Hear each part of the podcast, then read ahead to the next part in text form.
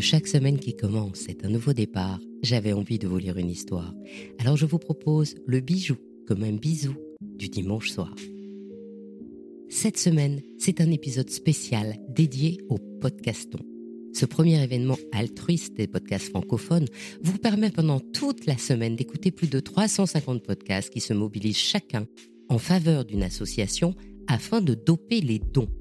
Vous allez découvrir plein de podcasts et nous aider à démontrer qu'écouter un podcast peut aussi créer un geste de générosité et un acte militant en faveur du monde. L'association que je vous propose d'aider est l'AMREF. C'est la première ONG africaine en santé publique. Elle se bat pour un accès équitable aux soins dans 35 pays d'Afrique subsaharienne et elle prête une attention particulière aux femmes et aux enfants. Son ambassadrice pour la France et l'Italie est la merveilleuse actrice et joaillère Caterina Murino, qui est avec moi pour vous raconter toutes ses actions et son histoire. Bonjour Caterina. Bonjour Anne et bonjour à vous tous. L'AMREF, explique-nous son histoire.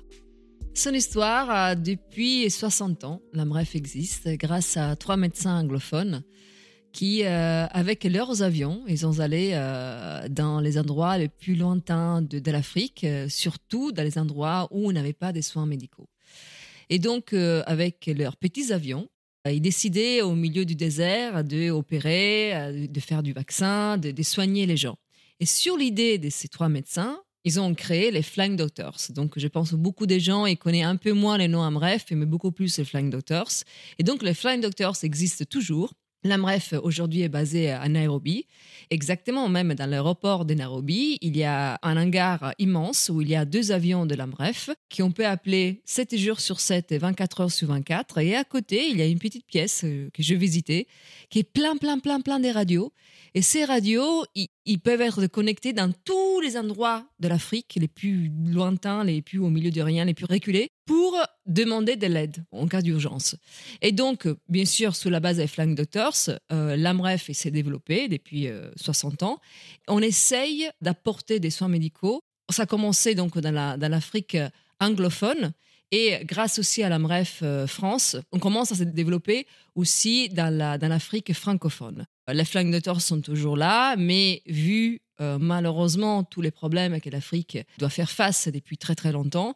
On travaille sur beaucoup beaucoup d'autres projets comme la, la construction des puits d'eau, les toilettes dans les écoles, la formation des sages-femmes.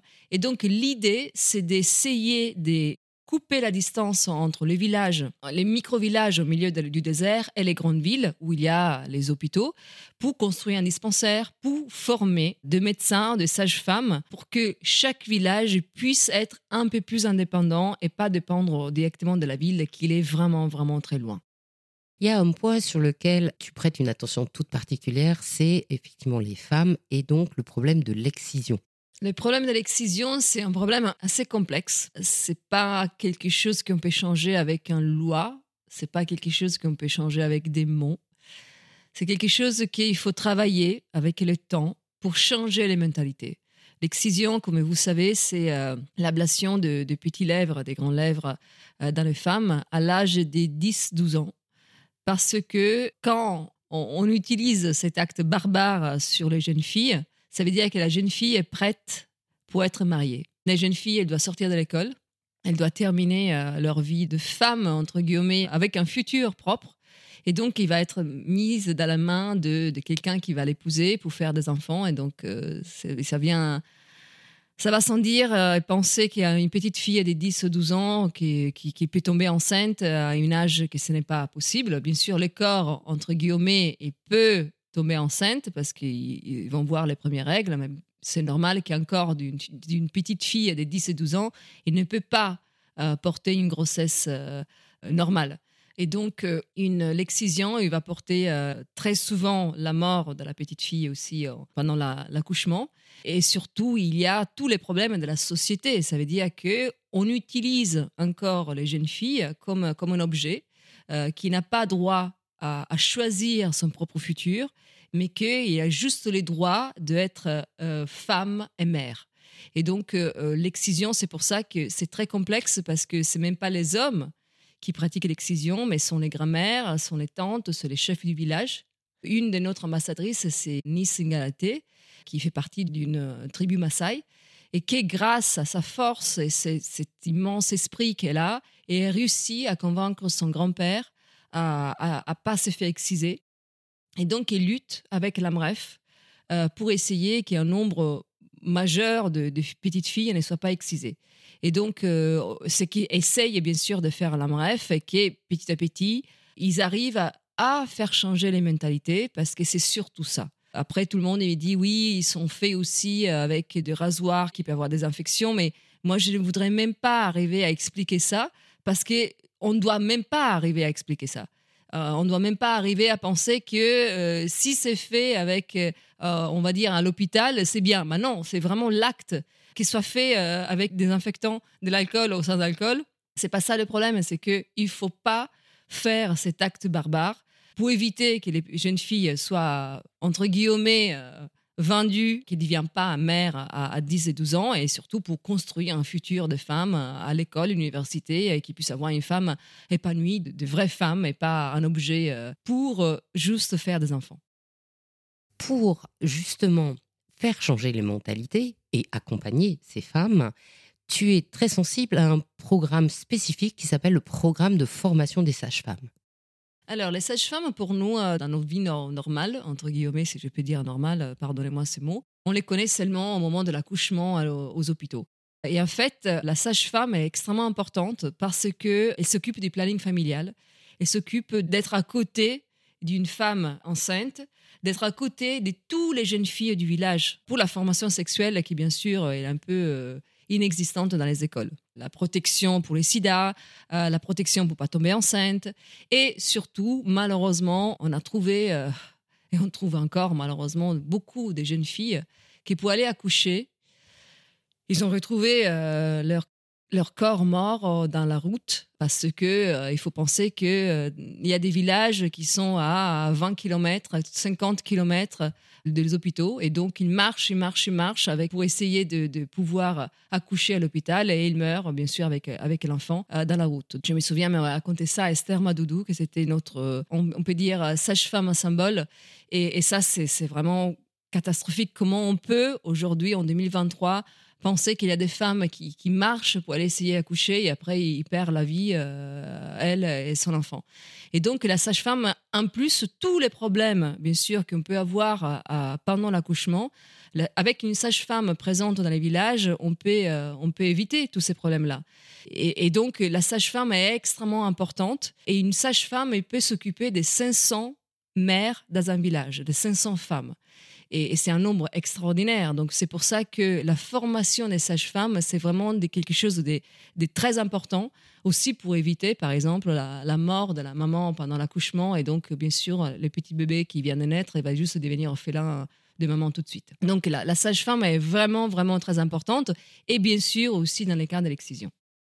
Parce que justement, c'est elle qui a euh, l'entre-gens, la force nécessaire à se faire entendre auprès du chef de village, c'est ça? Oui, parce que les sages-femmes, ils sont vraiment, bien sûr, comme, comme, des médecins, et donc dans une formation aussi particulière, euh, ils sont vraiment écoutés par les chefs du village. Donc, plus de sages-femmes on peut former, euh, on pourrait vraiment éradiquer complètement l'excision, au moins en Afrique, parce que euh, pour qui ne sait pas, mais je pense que tout le monde le sait, ça, malheureusement, L'excision, c'est pas un problème qui est en Afrique, mais c'est un problème de beaucoup, beaucoup de pays, dans plusieurs cultures.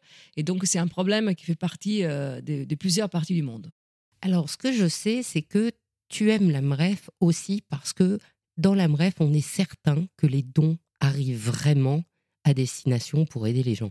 L'AMREF, c'est vraiment une organisation non gouvernementale les plus transparentes qui existent au monde. Je vous souhaite de venir voir euh, même les bureaux qu'on a ici en France. C'est euh, avant on avait au centre de Paris, mais au centre de Paris c'était dans les couloirs d'un autre bureau.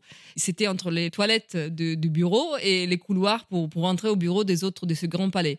Donc en fait, ce qu'on cherche de faire, c'est de payer le moins possible ici les charges, entre guillemets, les bureaux et tout le reste, pour qu'on puisse envoyer euh, les 85-90% euh, d'argent qu'on reçoit euh, des dons pendant toute l'année à, l'Afrique et aux projets qu'on a en Afrique. À travers cette ONG, on est vraiment sûr que le don arrive à destination. Complètement, et c'est que j'ai vu dans, tous mes voyages que j'ai fait en Afrique, que vraiment, l'AMREF, c'est une ONG extrêmement présente, c'est donc euh, la plus grande ONG. Et quand j'ai commencé à travailler en 2006 pour l'AMREF, et je suis allée au Kenya, je me suis rendu compte que quand on est arrivé avec les, voitures, euh, avec le logo AMREF euh, sur les côtés, on était bienvenus partout.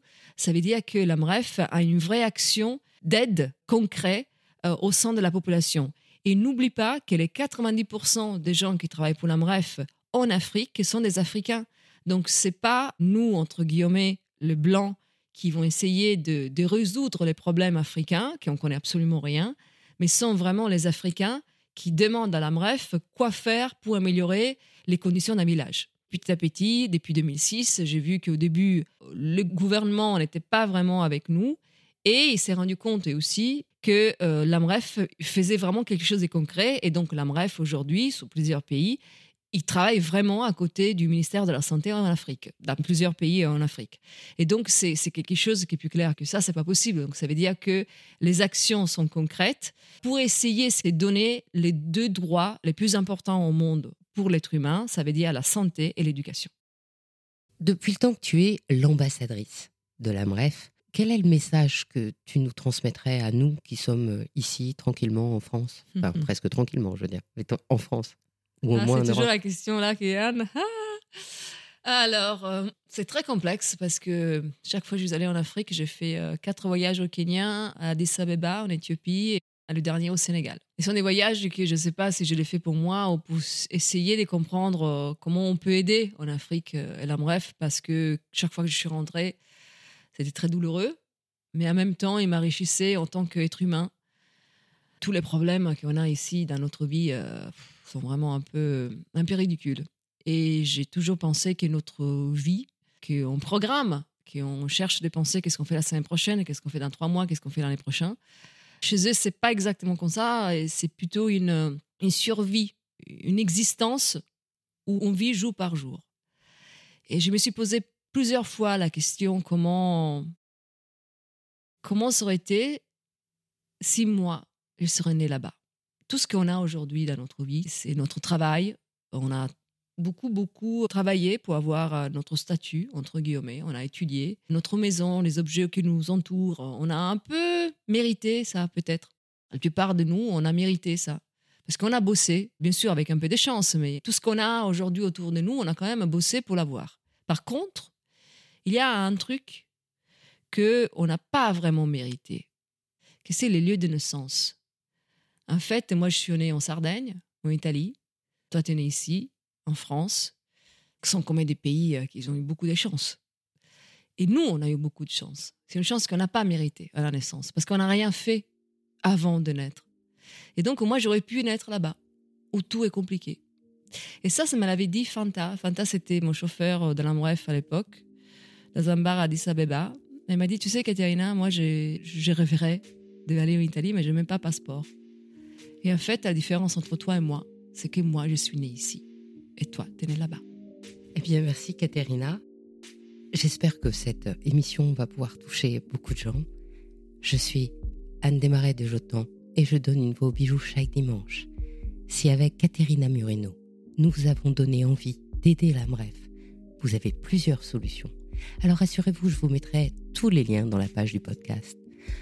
Donc vous pouvez, sur le site du podcaston, podcaston.org, faire directement un don pour la MREF.